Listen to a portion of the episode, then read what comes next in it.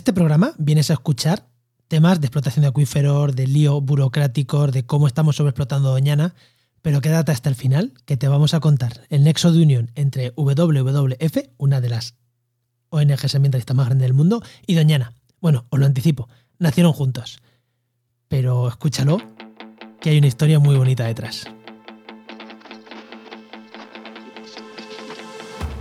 Comienza Actualidad y Empleo Ambiental, un podcast de Juan María Arenas y Enoc Martínez.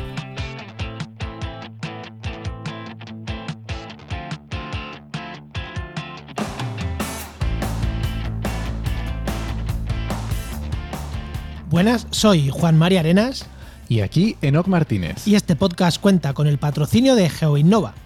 Profesionales expertos en territorio, medio ambiente y sistemas de información geográfica que puedes encontrar en www.geoinnova.org.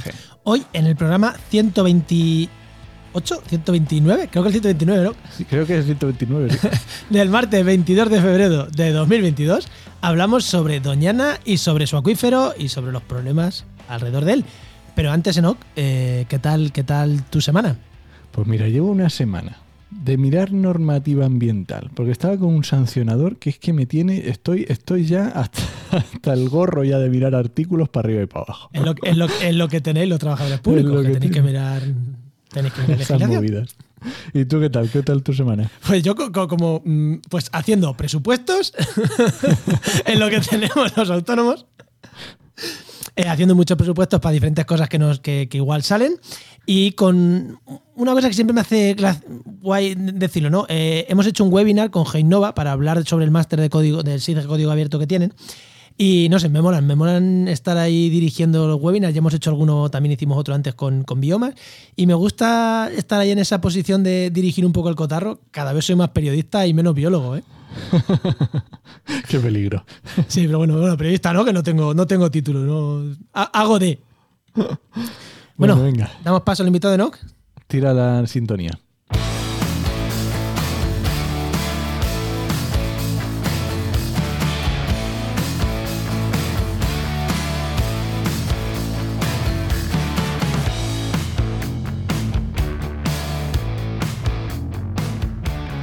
Pues hoy tenemos con nosotros a Juan José Carmona, que es abogado y consultor ambiental, coordinador de WWF en Doñana, y como tiene en Twitter, que lo voy a leer, lo que tiene en Twitter que me gusta mucho, pone, trabajando en WWF desde las tierras del río Grande, nuestro río Betis y sus marismas de Doñana.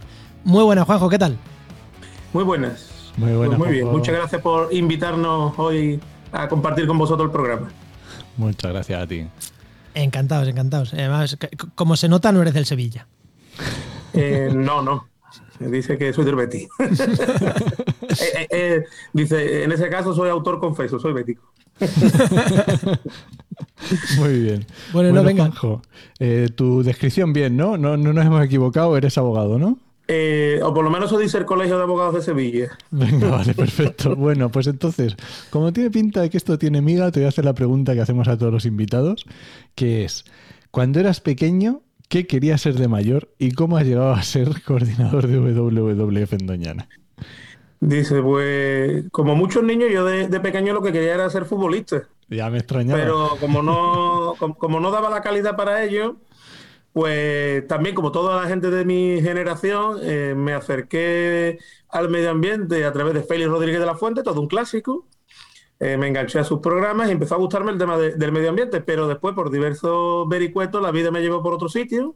Sobre todo hice muchísimas cuestiones relacionadas con voluntariado, eh, voluntari- voluntariado social y eh, en Cruz Roja. Y un día vi un anuncio de, de WWF, de la cual era socio, que buscaba bueno, pues voluntarios en, en Sevilla. Me acerqué, entré en el grupo de, los, de voluntarios y después de unos años, bueno, pues haciendo lo que hacemos los voluntarios, ¿no? De un poquito de todo, eh, surgió la posibilidad de presentarse a un trabajo en la oficina para Doñana, donde lo que necesitaban era alguien, bueno, pues que supiera de, de asociaciones, de llevar grupos. Al principio era todo muy relacionado con, con participación pública y, y, bueno, presenté el currículum y, y no me cogieron.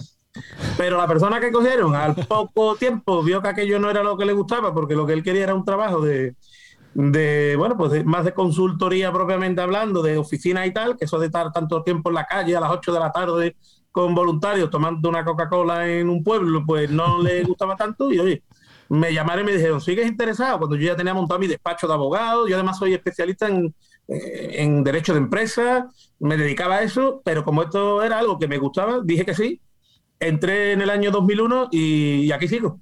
Mm, he ido derivando muchísimas cosas porque, bueno, mm, aunque la gente se piensa que las entidades como, como WWF para entrar tienes que ser biólogo ambientólogo, eh, bueno, e, esa es una posibilidad, ¿no?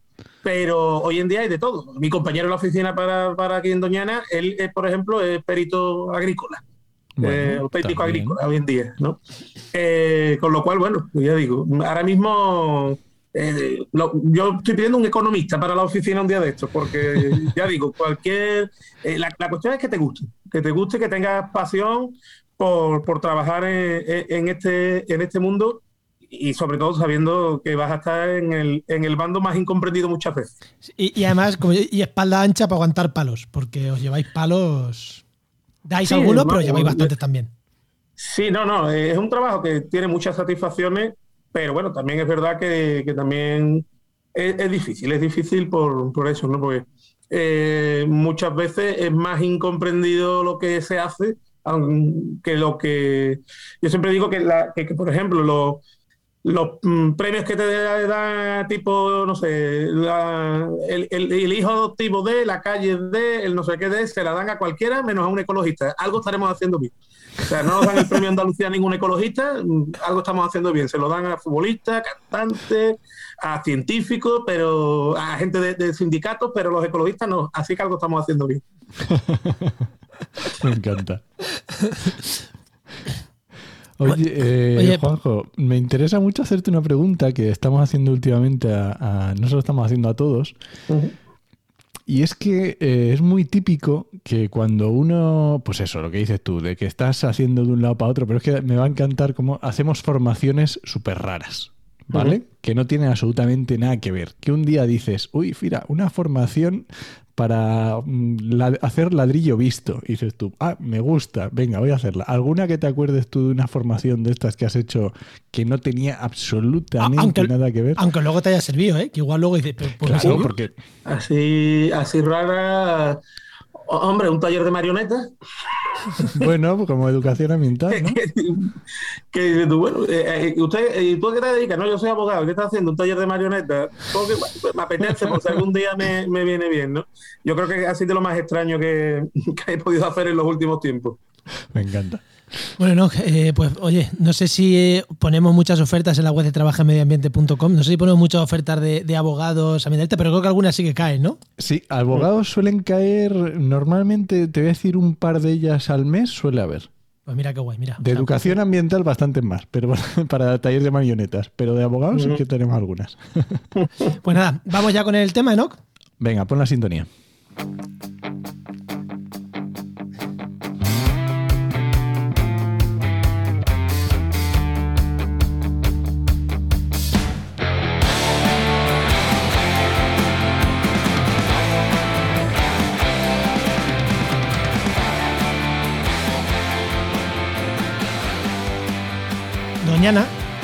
Y este año más por la sequía que tiene, tiene un grave problema, su acuífero tiene un grave problema de, que las aguas, mm, ya no hay tanta agua en superficie como debería, y no solo este año, no solo este año, que, tenemos un año seco, sino en general.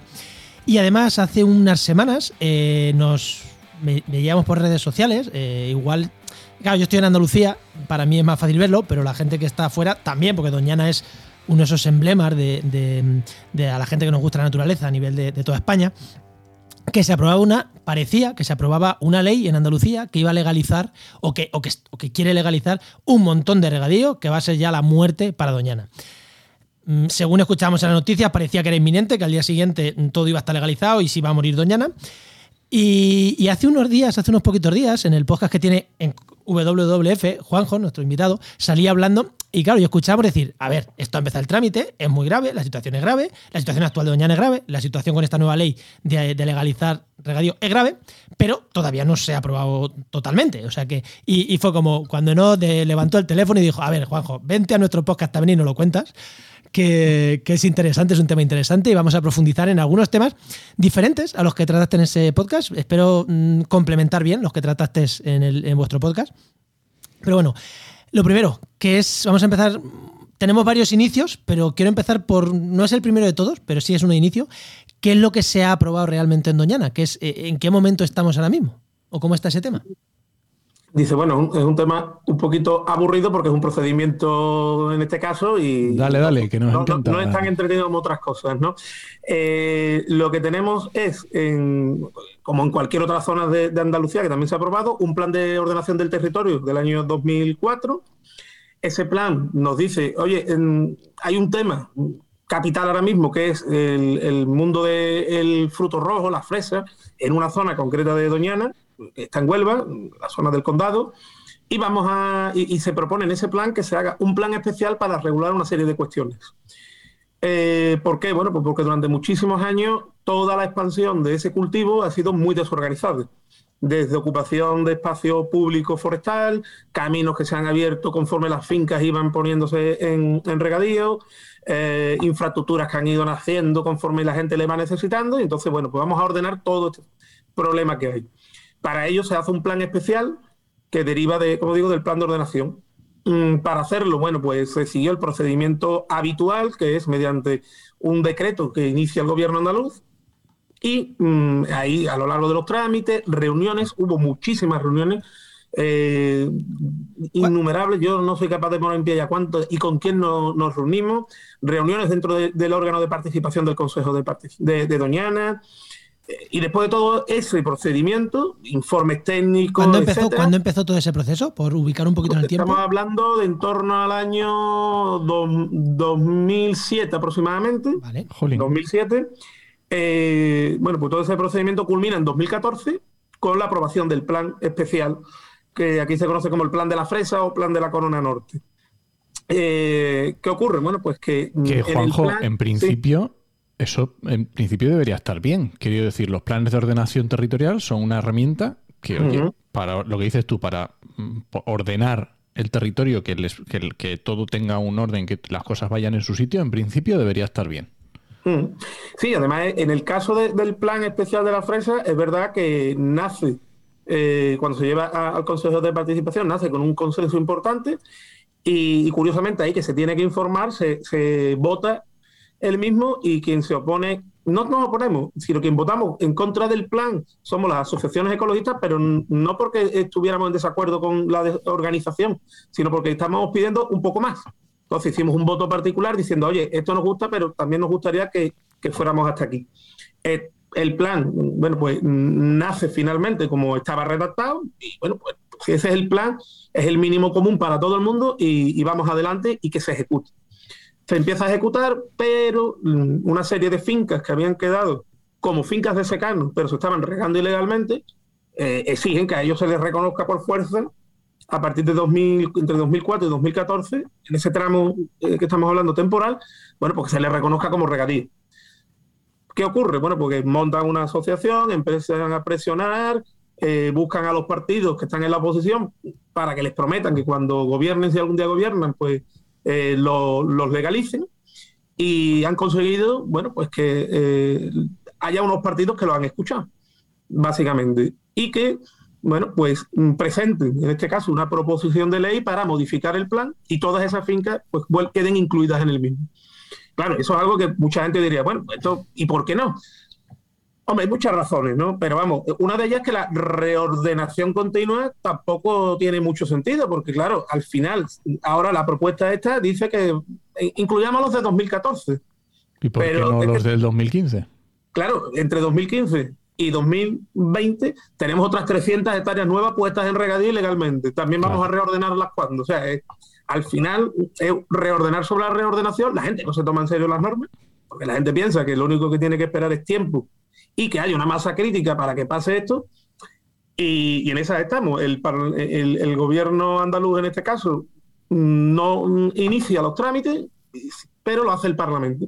Lo hace el Parlamento de una manera, además, un poco extraña. Como digo, estos planes, según la norma, quien los inicia, quien los aprueba y quien los modifica es un decreto del gobierno andaluz.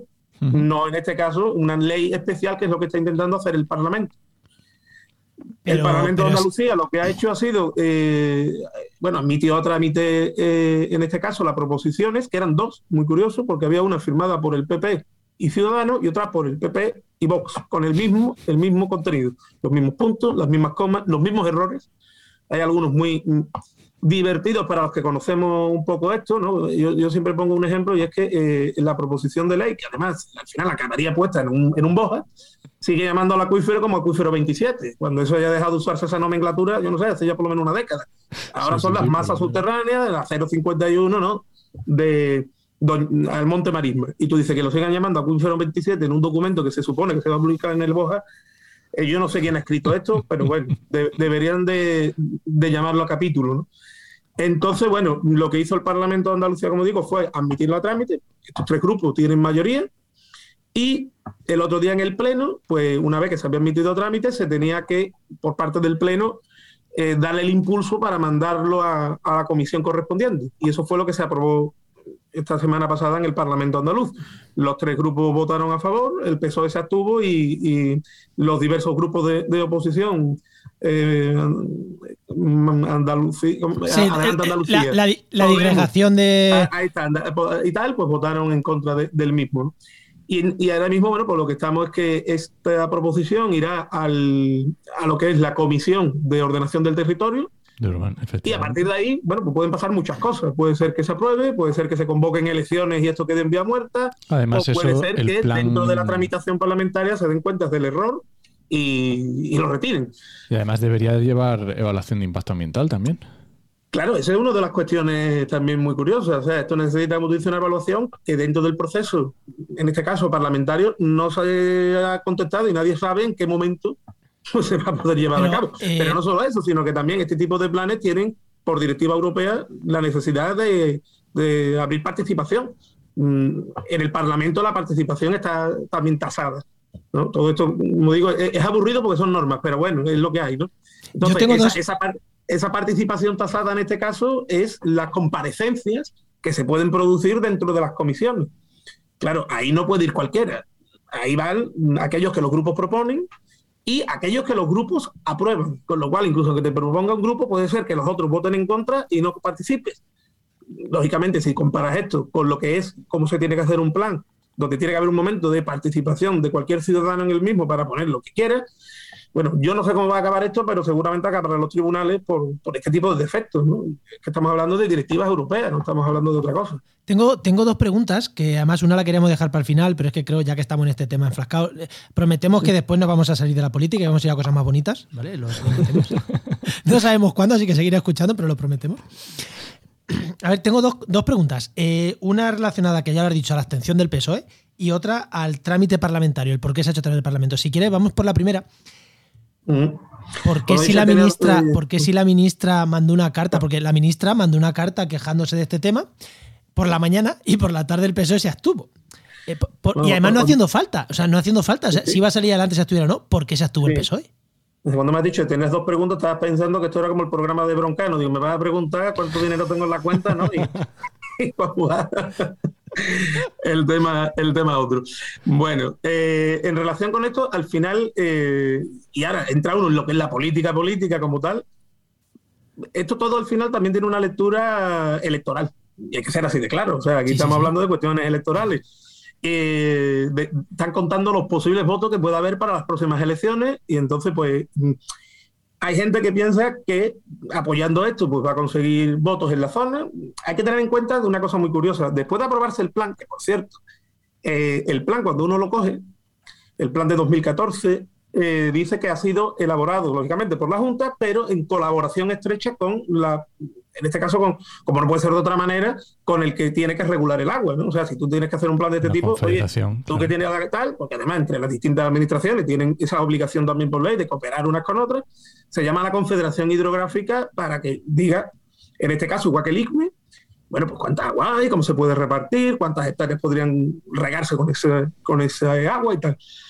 Que por cierto, era esos organismos estatales en ese momento quien gobernaba era el Partido Popular en Madrid. O sea, que el plan salió con el beneplácito, de, en este caso, pues también del Partido Popular. Esto hay que decirlo, mucha gente no, lo sabe, yo creo que ellos mismos lo desconocen.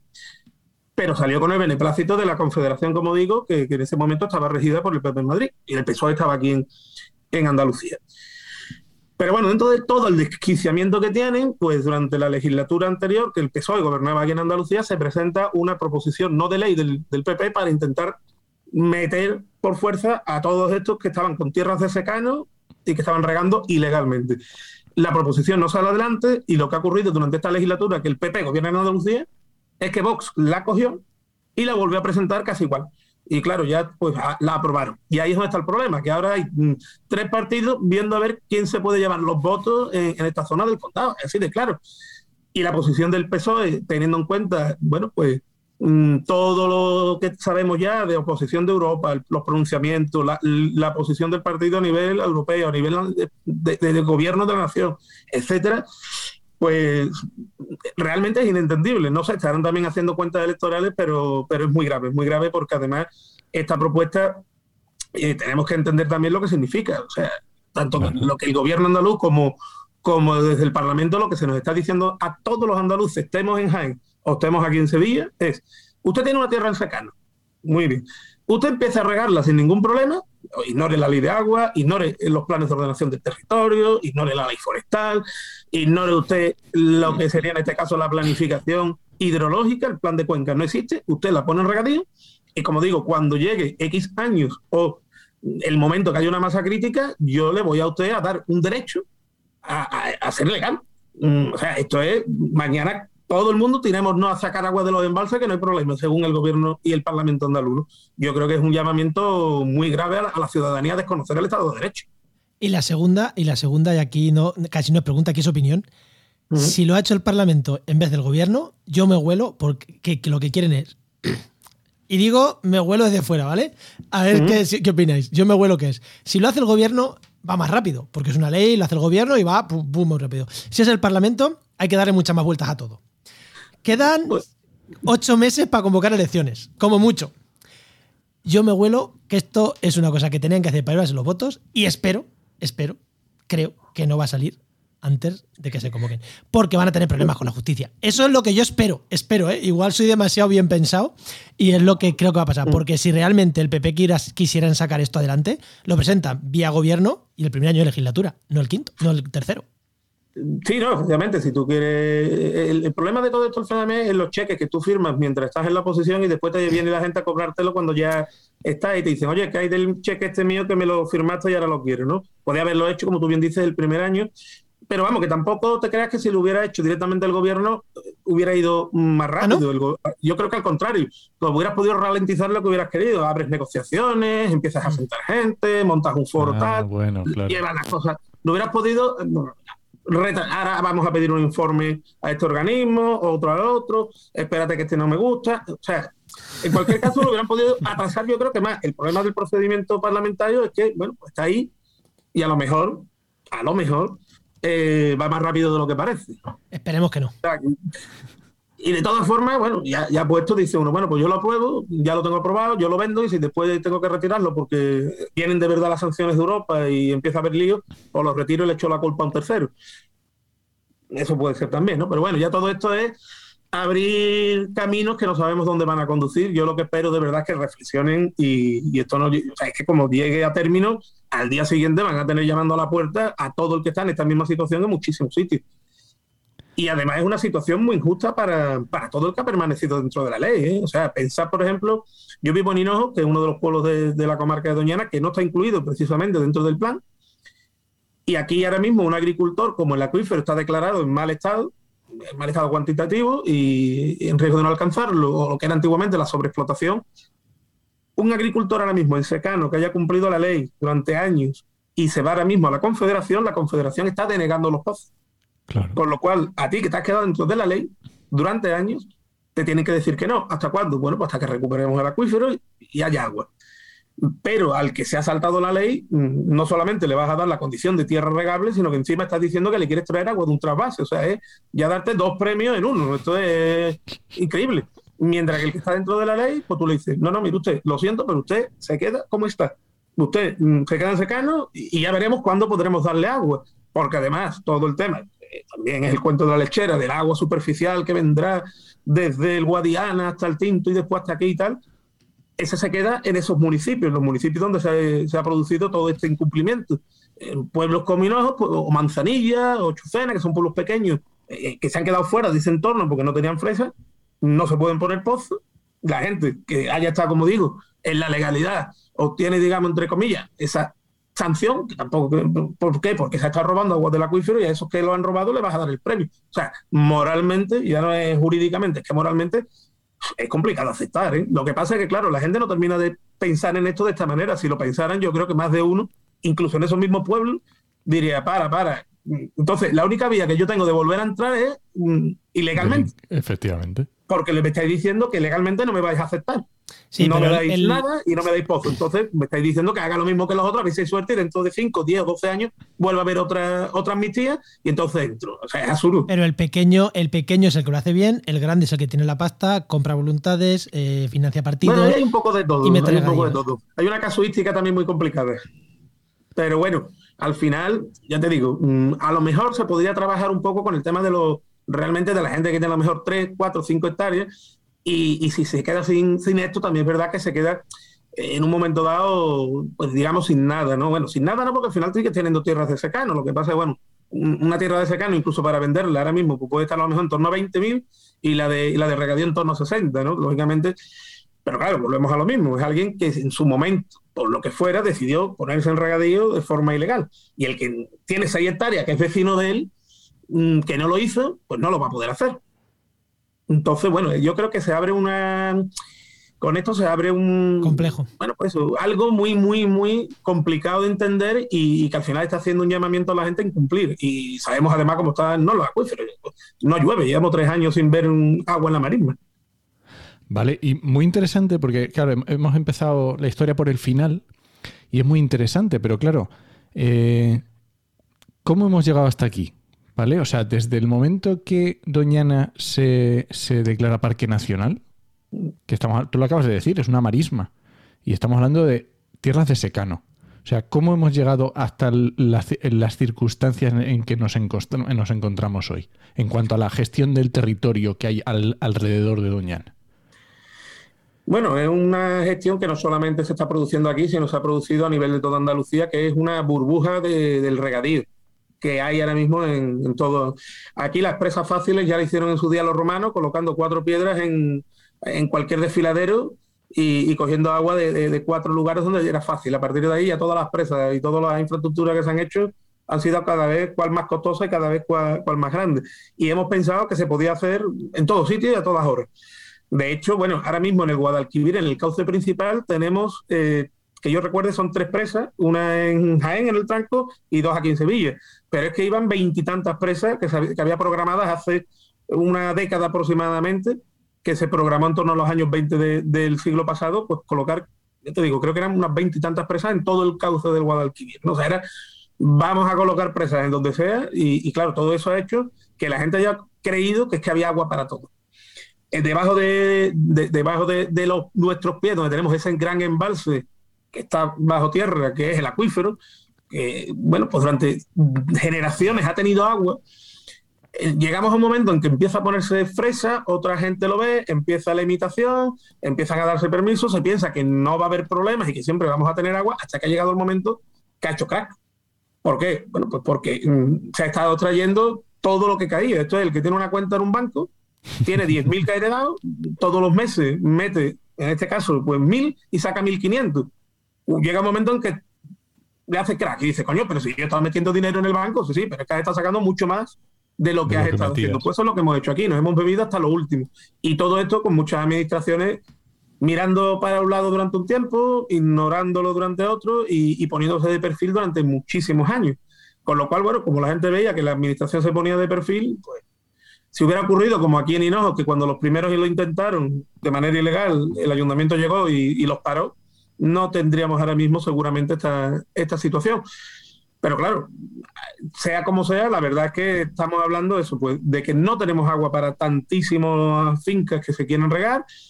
Y, por más que queramos, lo otro es el cuento, como digo, de la lechera, de ya vendrá agua superficial de donde sea y como sea.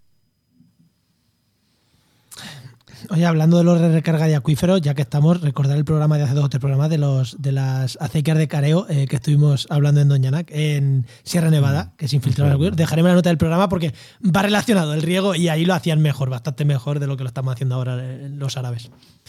Mm. Enoch. Es que, claro, está, es muy complicado porque además últimamente estamos viendo noticias del famosos pozos ilegales. Y, yo entiendo que cualquiera que, que no conozca la zona o que no conozca el territorio, porque oye, tú si vas a Doñana de visita y has ido a ver allí y ya está, y te has llevado tus prismáticos, has estado disfrutando, has ido a ver lince o has ido a matar las cañas, lo que sea, y te has llevado esa impresión, claro, tú puedes escuchar y decir, no, es que los pozos ilegales, pues, pues que los cierren, pues ya está. Pero claro, esto a lo mejor no es tan sencillo. Lo primero es encontrarlos y luego de toda la maquinaria administrativa que tiene que llegar para cerrar ese pozo, poner una multa o lo que sea. ¿Cómo ves tú la situación esta de los pozos? Que últimamente parece que el gobierno está haciendo mm, bastantes movimientos, o por lo menos movimientos que se ven en ese sentido. A ver, es verdad que desde la Confederación, mm, y además eh, yo creo que, que, va a tener que intensificarlo durante los próximos tiempos, se está haciendo un buen trabajo en el cierre de los pozos. Pero el problema ya no es tanto enfocarnos, que yo creo que ahí todo el mundo hemos caído un poco en el error también de, enfocarnos en, cuántos pozos hay y dónde están. El problema no es ese. A día de hoy tenemos herramientas mm, para localizar esto al minuto. Antiguamente tú tenías que mandar guardas al campo para que vieran todo. Los guardas siguen siendo necesarios, pero nosotros ya lo que trabajamos es con teledetección. Entonces, ah. puedes saber dónde se está regando mm, todas las semanas. Solamente necesitas un técnico al cual nosotros en este caso, por ejemplo, tenemos un par de expertos externos a los que acudimos y le pedimos información de dónde se está regando, cuándo y de qué manera. Entonces, sabiendo dónde se está regando de manera ilegal, a mí el pozo en sí me puede dar igual. Yo lo que tengo que ir es a la finca. Y si una finca se está regando, porque además hay muchos casos, puede haber, por ejemplo, una finca que tiene 20 hectáreas legales y 5 ilegales. Entonces, bueno, pues vamos a localizar dónde está el riego y lo que tengo que actuar es contra ese suelo que está regándose ilegalmente. Y ahí podrías hacer muchas cosas. Lo que pasa que ahí la competencia en este caso yo la echaría más en la Junta, que es competente en ordenación del territorio, en agricultura, en medio ambiente, y te diría hasta en minas, que es quien autoriza el pozo. Vamos. Lo que pasa que, claro, la Junta ha dicho yo esto no lo quiero porque es un problema social también, que hay que reconocer que es un problema social, lo ignoro y que sea Confederación la que cierre el pozo. Pero es que nosotros, por ejemplo, hace dos, años se cerraron un montón de pozos y al año siguiente las fincas se estaban regando. Claro. La disminución había sido ínfima. Eh, ¿Y cómo lo supimos? Pues como te digo, con teledetección. Se vio las fincas ilegales de la zona donde se habían cerrado los pozos, se vio que seguían regando. ¿Qué es lo que hay que hacer ahí? Bueno, pues ahí lo que hay que hacer, si la administración le pone voluntad, es sencillamente ir al sitio y con la y con la norma en la mano, usted es de secano, usted no puede seguir regando, le aplico la ordenación del territorio y le hago lo que antiguamente eran las medidas cautelares de la, de la ley de procedimiento administrativo, cierro el chiringuito sobre la marcha y ya está.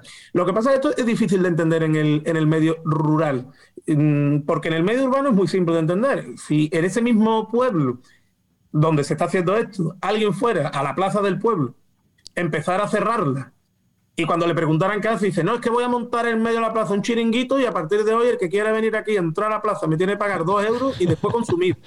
La gente llamaría corriendo a la Guardia Civil y diría, tenemos un loco en la plaza que está empezando a poner una valla. lo entendería rápidamente cualquiera, por más que la persona empezara a alegar que si tengo que ganar metal, que si no se ve, no, diría la gente, este está loco. O si le diera por cerrar una calle y cobrar un peaje a todo lo que pasara. Pero en el, cuando vas al campo, oye, que, el campo puede hacer uno lo que quiera, es campo. Y ese es uno de los problemas que tenemos también de mentalidad. O sea, es que está como asumido, ¿no? El campo es campo esto que no se vea, que nadie se le ocurriría hacerlo en la Plaza del Pueblo, ¿por qué no lo va a hacer si el campo suyo y que lo haga? Oiga, porque es que tenemos un problema, tenemos unos recursos limitados y si cada uno hace lo que quiere, entonces ¿para qué hacemos planificación hidrológica? ¿Para qué se ponen unos límites? Eh, sé que va a tener una pregunta, pero temas esto de planificación y demás, o sea, eh, estamos hartos de hablar con. Hartos no, o sea, encantado de hablar en la sección patrocinada con, con Genova.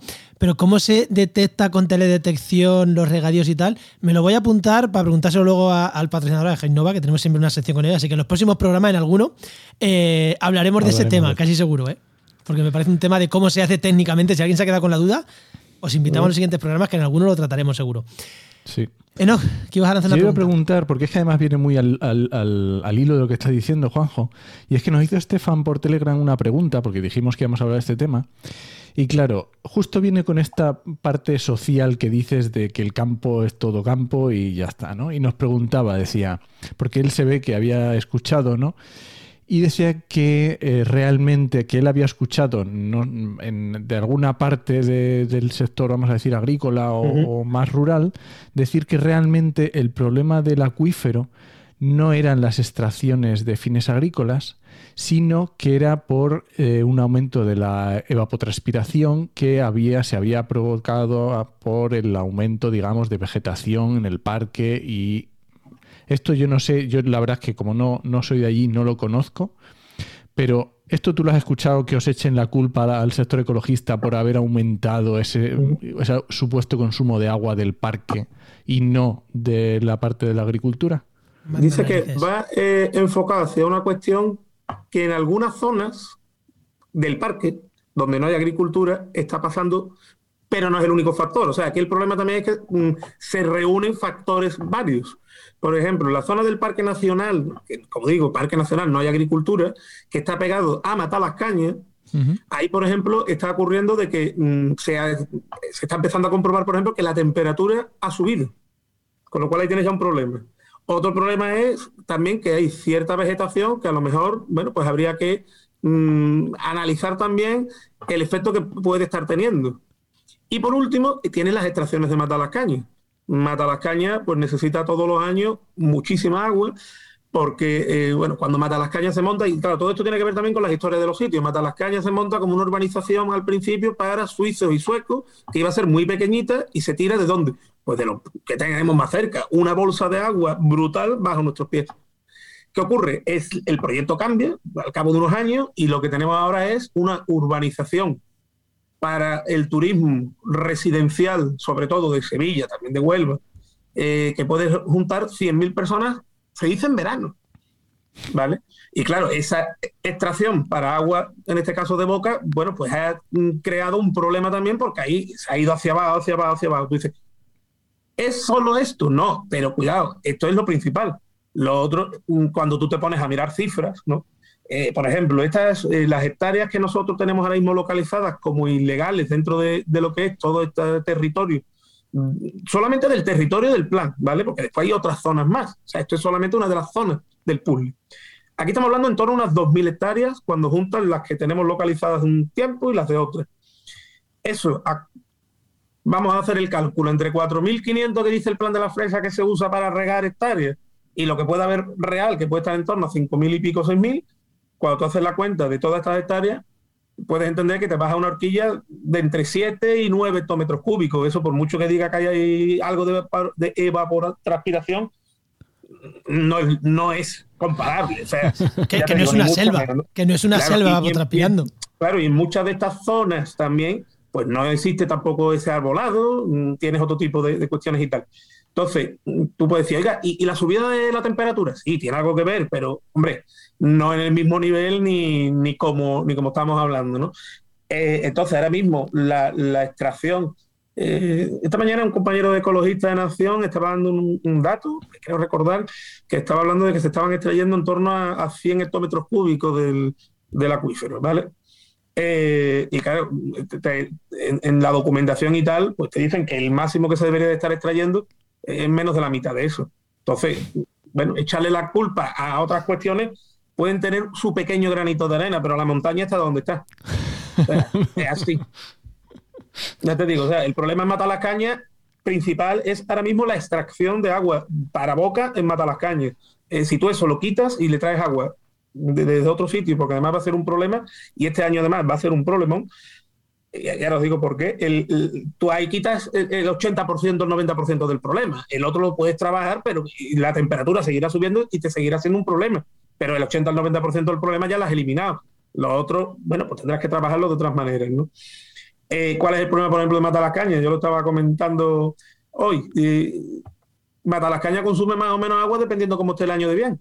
¿En qué sentido? El año de bien, según como entendemos todo el mundo, ¿no? Que hace calorcito. Porque eh, entendemos que hace calorcito, estamos divinos, ¿no? Claro, estamos en enero y hoy hacía 21 grados aquí en Hinojo. Ostras. La carretera, la autopista, yo venía de Sevilla, de una reunión que hemos tenido allí, la A49, que es la que dirige a los sevillanos hacia la playa, venía a reventar. Pero es que la semana pasada venía igual de vuelta hacia Sevilla el domingo por la tarde. ¿Qué es lo que estamos teniendo? Pues que como el tiempo está agradable, digámoslo así, no hay lluvia, no hay viento, y tal, pues la gente se está empezando a desplazar a la costa ya. No me quiero imaginar lo que puede ser un mes de marzo o abril como tengamos temperaturas como esta o más, de veintitantos largos y cerca de 30, que es posible. Bueno, pues lógicamente el consumo de matalacañas no será el mismo que otros años donde la gente empieza a ir en mayo, junio y acaban yéndose en septiembre. El problema puede multiplicarse. Entonces, bueno, si no actuamos rápido, al final es lo que te digo el 10% del problema es la subida de temperatura y la vegetación que tiene, pero el 80%, el 90% del problema es el otro. En Matalascaña podemos tener problemas a final de año porque ahí no hay agua como no se da el subsuelo ahora mismo. Y en camiones no puede, eh, a la población de Matalascaña, que vive todo el año, que son 2.000 personas, a lo mejor la puedes mm, surtir con camiones. Pero a, 100.000 personas metidas allí en un pleno agosto, eso no lo surtes como de ninguna manera. Vamos. Es imposible. Y encima, cuanto peor es el año, menos llueve y más gente se va para allá. O sea que. Bueno, eh, Enoch, no sé si quieres preguntar algo de aquí, porque quiero eh, cerrar ya casi el programa con una pregunta. Que nos vamos a cambiar de tema, creo que vamos a contar una historia bonita, que no sé si mucha gente sabe. Enoch, mm, damos el tema por cerrado. Dale, dale, dale, venga, venga. Vale, pues queríamos preguntarte que nos cuentes un poquito eh, qué une a WWF con Doñana que yo por suerte estudié mm, biología en la Complutense, ahí estaba Paco Pineda, que creo que fue eh, presidente de la organización. Presidente de la organización, y a mí me lo contó, no lo contó en, clase, no lo contó, pero yo creo que mm. poquita gente sabe la relación que hay entre WWF, o sea, una organización ecologista mundial, y Doñana. Así que si nos lo cuentas en tres minutitos, en cinco. Y ya, y ya cerramos pues con una historia más bonita que no sea esto del agua. Eh, eh, y además es bonita porque si no, no seguiríamos hablando posiblemente de Doñana ahora mismo, con lo cual, bueno, con todos los problemas seguimos hablando de Doñana, ¿no? Eh, esto viene porque en torno a los años 50 del siglo pasado empieza a haber mm, viajes aquí a España para conocer Doñana. Hasta entonces, mm, bueno, pues sabemos de los viajeros románticos que vinieron y tal, pero en ese momento, pues en el norte de Europa empieza un movimiento de gente que, empieza a querer conocer esos sitios donde iban sus aves de, invernada. Y aquí además tenemos Jerez, que es un sitio donde han estado muy unidos a, Inglaterra a través del vino de, los cherries, ¿no? Y, había gente que había estudiado también en Inglaterra. Entonces, eh, a través de esas amistades se montan una serie de expediciones, que las llamaban así, imaginaros, ¿no? O sea, hoy en día tú piensas en una expedición y tú empiezas al Ártico, eh, al, al Everest o a África, ¿no? Pues venían a España de expediciones. Entonces estos señores llegan aquí de expediciones y descubren, bueno, hay una maravillosa literatura sobre lo que descubrieron, eh, algunas de las primeras imágenes de Doñana, las primeras fotografías, eh, todo el romanticismo de atravesar Doñana a caballo, porque aquí no había ni coches, o sea, aquí la gente piensa que hemos tenido toda la vida eh, vehículos y carreteras y, esto no es así, o sea, hasta los años 70 largos no había carreteras hasta matar las cañas, ¿no? todo era duna, todo era arena. Total, que esta gente vienen aquí y descubren esto. Y en uno de los viajes les dicen, oye, ¿esto os ha gustado? Sí, pues esto no lo vais a ver más.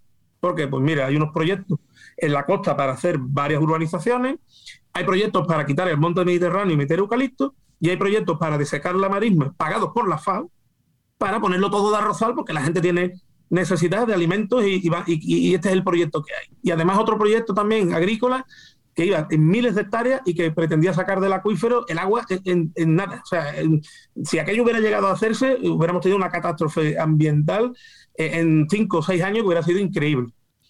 Total, que estos señores, pues preocupados, mm, dicen, bueno, tenemos que hacer algo. Y lo que se les ocurre es, oye, ¿y si montamos un fondo económico y compramos esta tierra e impedimos esto?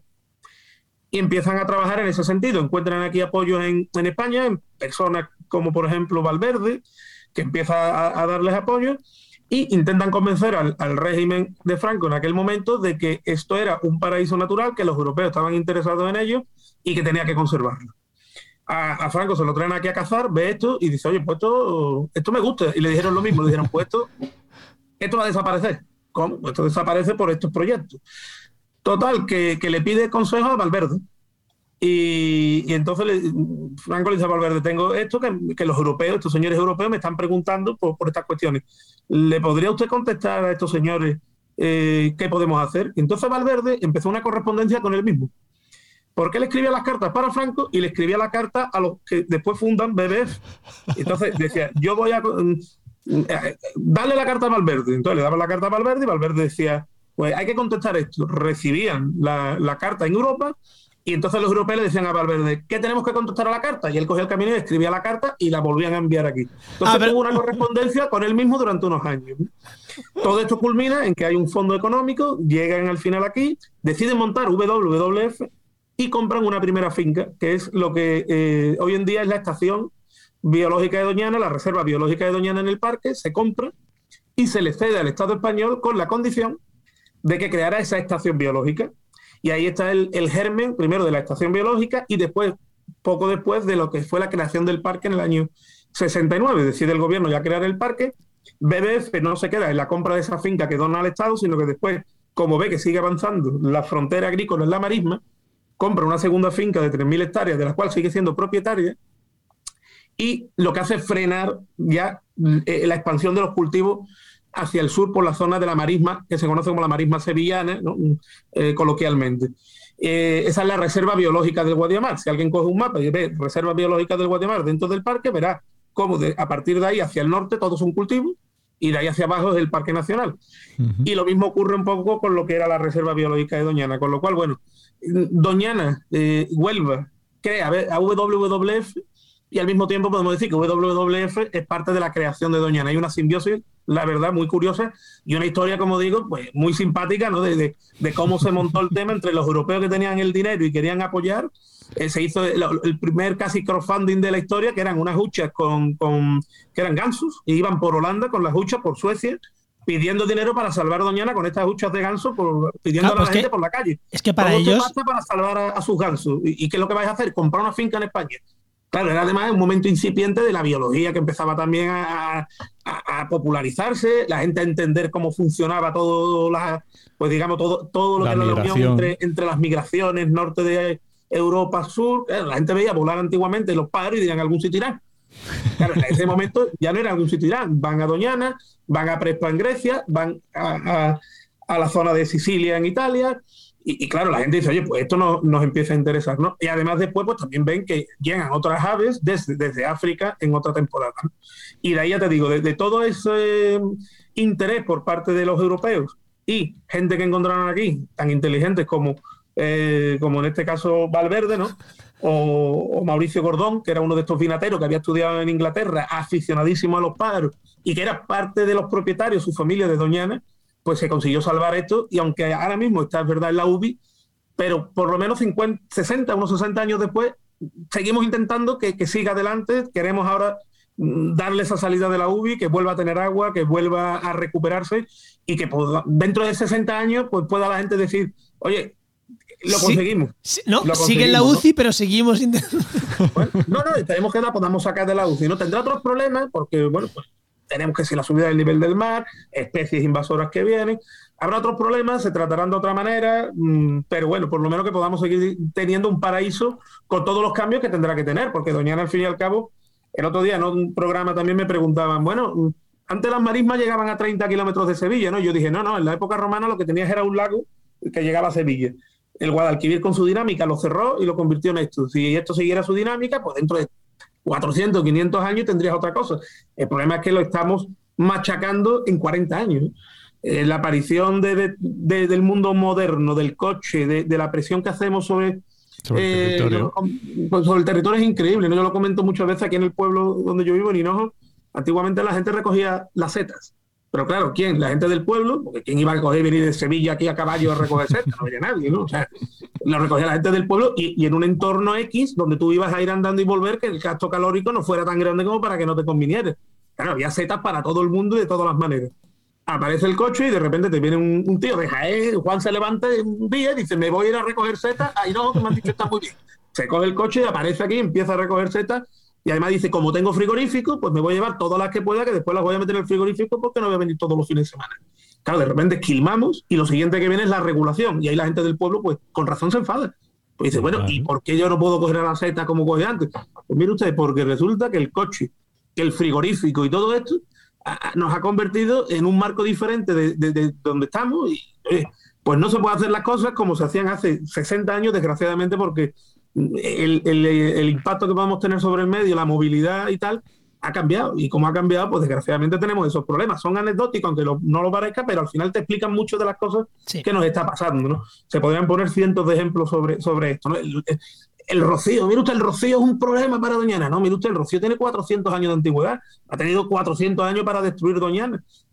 ¿Cuál es el problema? Pues que hoy en día mi abuelo iba con un chorizo y, una bota de vino y hoy en día llevamos plástico, mm, ruido muchísimo y además antes se metían mil personas en un camino y hoy en día se meten diez mil o veinte mil personas en un camino. Entonces no, no podemos mm, seguir hablando de lo romántico que todo era hace 100 años cuando estamos con un. O sea, es que viene la gente con, caravana, con, un aire acondicionado, y tu abuelo pues venía con una manta, ya está.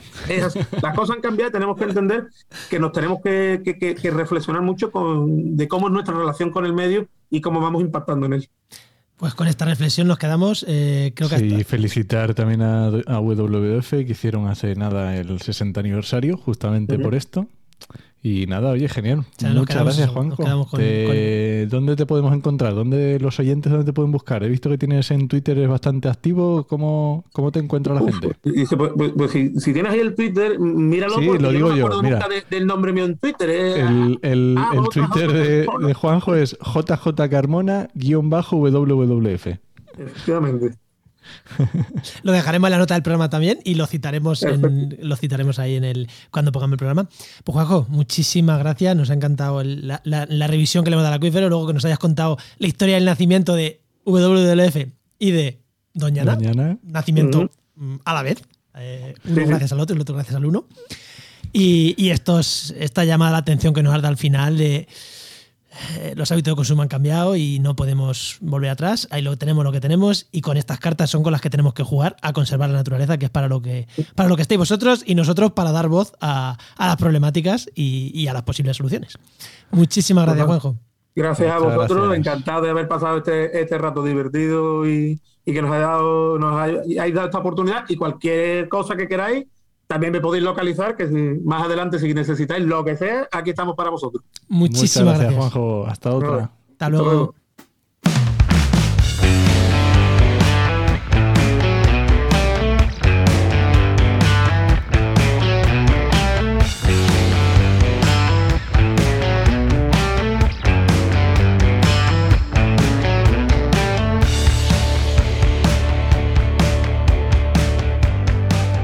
Como siempre, no podemos irnos sin la sección de, que tenemos aquí de Jainova, ya tenemos por aquí a nuestro amigo Luis Quesada. Muy buenas, Luis, ¿qué tal? Hola, hola, ¿qué tal Juan? ¿Qué tal Enoch? Oye, buenas Luis. Oye, Enoch, por primera vez yo creo que vamos a, nos han hecho una pregunta en el grupo de Telegram, una pregunta directa para resolver en el programa y pregunta, o sea, para que se la preguntemos a Luis. Así que, Enoch, ¿qué pregunta nos han hecho? Bueno, básicamente era, a ver Luis, para esto de los GIS que tanto estamos hablando,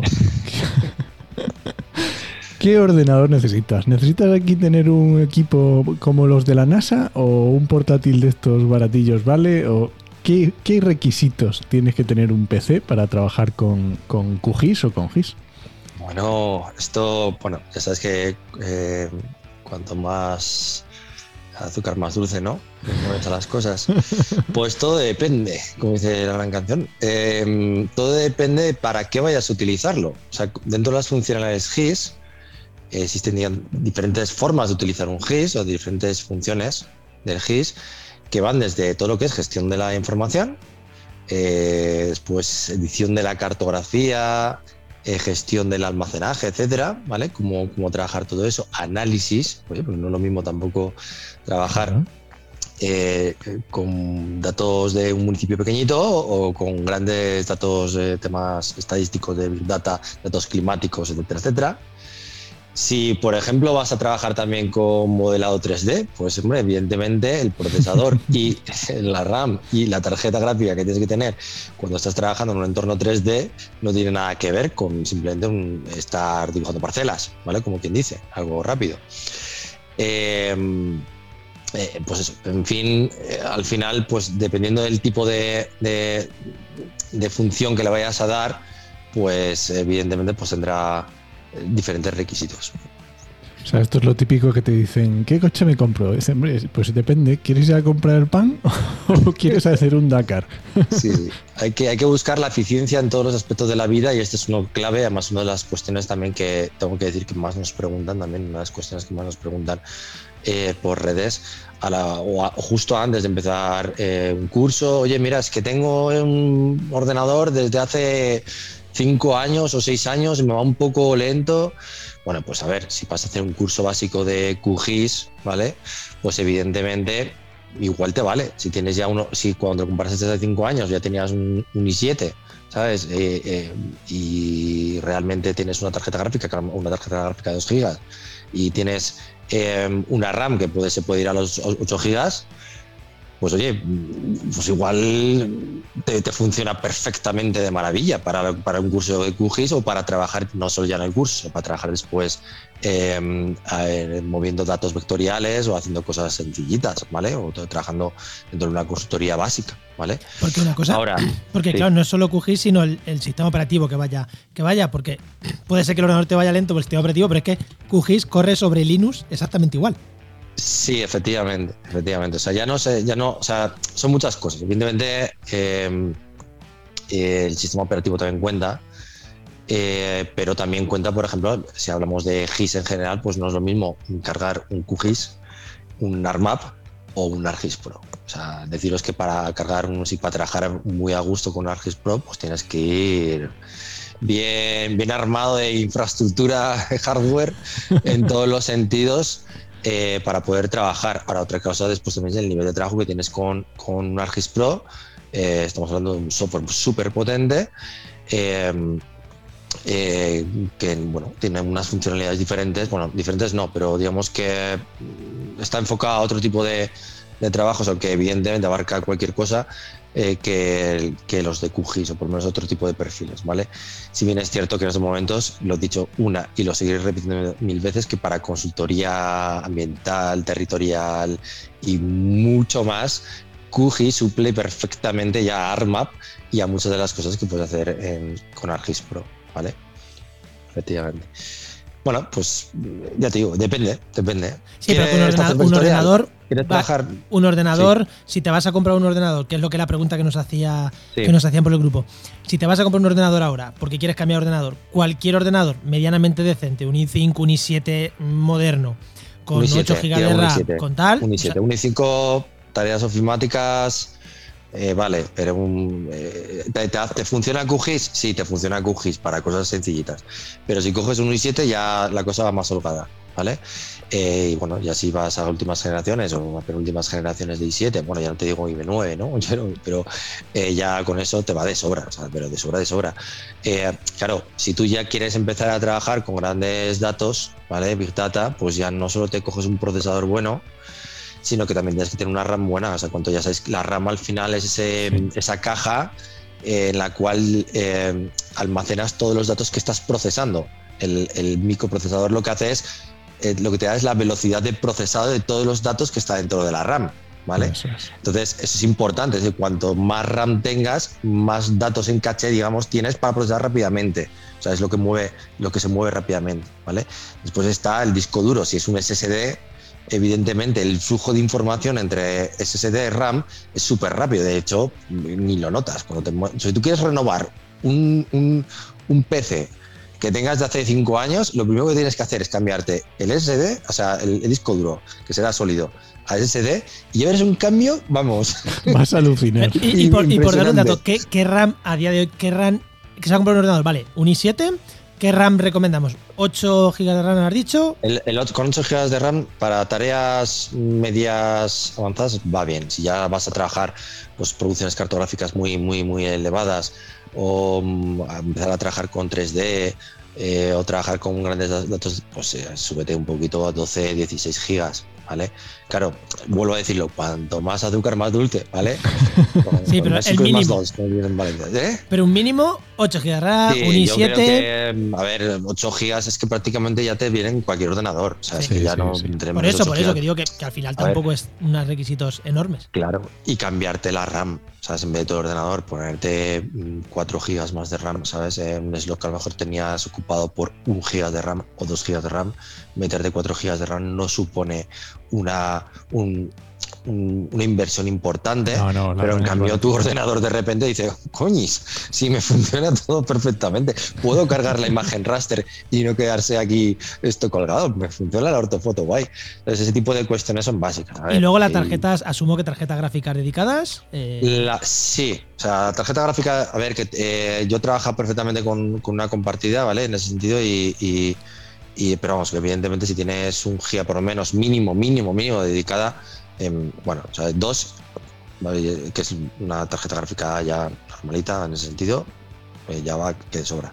Si quieres pasarte ya algo más potente, a manejar fluidamente ya, pues ya no solo el 3D de textura, sino, por ejemplo, cuando trabajas ya con puntos LIDAR, que tienes millones de puntos en la pantalla, ¿sabes? Y tienes que mover todo eso, eh, pues a lo mejor eh, también eh, una tarjeta gráfica más potente también. pero, Eh, o para ejemplo, por ejemplo, también para, ya no para softwares de, de GIS, sino para softwares de fotogrametría, ¿vale? Que también son, eh, ya te digo, por tema de puntos, etcétera, o ya trabajar con BIM, pues ya evidentemente pues ya trabajamos con el ordenador Sí, un poco más son- potente. sí, pero creo que la para pregunta. GIS, Claro, claro. la- Si tienes que trabajar con QGIS, bueno, ya te digo, 8 GB de, de RAM y un i7 y 500 de SSD por, por 450, que después tú la base de datos lo puedes, o sea, pero eh, te diría de sobra. ¿Que te funciona con un HD? También te funciona con un disco duro sólido, pero vamos, eh, sí, que si tienes que cambiar de ordenador, pues ya. efectivamente. Es que Sí, bueno, una que- restauración. Cualquier ordenador que te compres hoy normalito, más o menos va a llevar esas características. A lo mejor el micro no, tienes que elegirlo, pero cualquier ordenador que vaya con un micro 17 Sí, a día sí, de sí, hoy, sí, sí, sí, sí, es sí. que si va con i7, todo lo demás lo va a llevar. Efectivamente. Más o menos. Si no, te va a costar la inversión. O sea, es que la inversión de reactualizar. Es que no es- O sea, si todo el tema pasa, pasa por lo que has dicho antes, Juan, muchas veces es el sistema operativo lo que está dando los problemas. Que cada vez son más pesados. Claro, cada vez te, te re- requieren más RAM, cada vez requieren más procesador, porque cada vez los sistemas operativos son más pesados. Cuando deberían ser al contrario, coñis. Programa mejor y entonces tendrás sistemas operativos mejores. Ya, pero ¿vale? entonces. No, no tan pesados. es- Eso otro día Pero- entramos en ese tema que yo tengo mi opinión vale, también. Pero, pero claro, es lo que te, eh, te incita a decir, ostras, cada vez está más lento. Primero, trabaja bien tu disco duro, hazle un mantenimiento adecuado, ¿vale? Em, que, que vaya no tengas aplicaciones ahí que no valen Claro. para nada.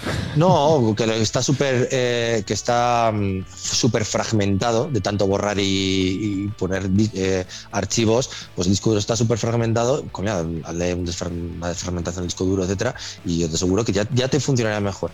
Y a partir de ahí, si ya pasa muchos años, muchas veces el disco duro pues la pues suele empezar a fallar. O que mete una SSD que no te cuesta nada, te cuesta 85 euros, ¿sabes? Un SD de 500 gigas, ¿sabes? y o de un tera, ¿sabes? A veces ya, y, y te va, vamos, no tiene nada que ver. Y si no a las malas, si es solo para QGIS, te instalas tu Linux, que ya le quitas un montón de basura de Windows. Y, Eh, y de- efectivamente, sí, sí. Y el otro día dijo Patricio una cosa súper interesante, eh, la doble pantalla. Y yo te diría triple si puedes. Pero la doble pantalla, buah, eso no tiene. Yo es que ya prácticamente no, no, no- Me cuesta mucho trabajar solo con una pantalla. Yo es que llevo Mucho, trabajando ya 20 años con doble pantalla y Sí. es que no, no me lo pienso. no, o sea, yo no que- me lo pienso. Bueno, No, tú yo ahora tengo solo una. ¿Sabes? Yo tengo Bueno, ahora una, pero no pero lo que somos autónomos, que trabajamos todos los días, eh, de repente, pues no, hombre, a ver, para contestar emails no pasa nada, pero cuando empiezas, tienes que empezar a manejar diferentes documentos, el tema de doble pantalla, o empezar a trabajar con cartografía, que vas trabajando varias pantallas, varias, digamos, eh, vistas, pues trabajar con varias pantallas es ideal. Sí, totalmente. Muy bien. Vale, pues Luis, yo creo que duda resuelta. Eh, me quedo dudas, pero no te las voy a preguntar porque se nos van a ir a la media hora. Eh, me las voy a apuntar y te las pregunto otro, otro día. Vale. Pues Muy bien, pues muchas gracias, Luis. muchas gracias venga, Luis. no, venga, Juan. Hasta luego. Pues recuerda que esta sección te llega gracias a nuestro patrocinador, a GeoInnova. Profesionales expertos en territorio, medio ambiente y sistemas de información geográfica. Y que puedes encontrar en www.geoinnova.org.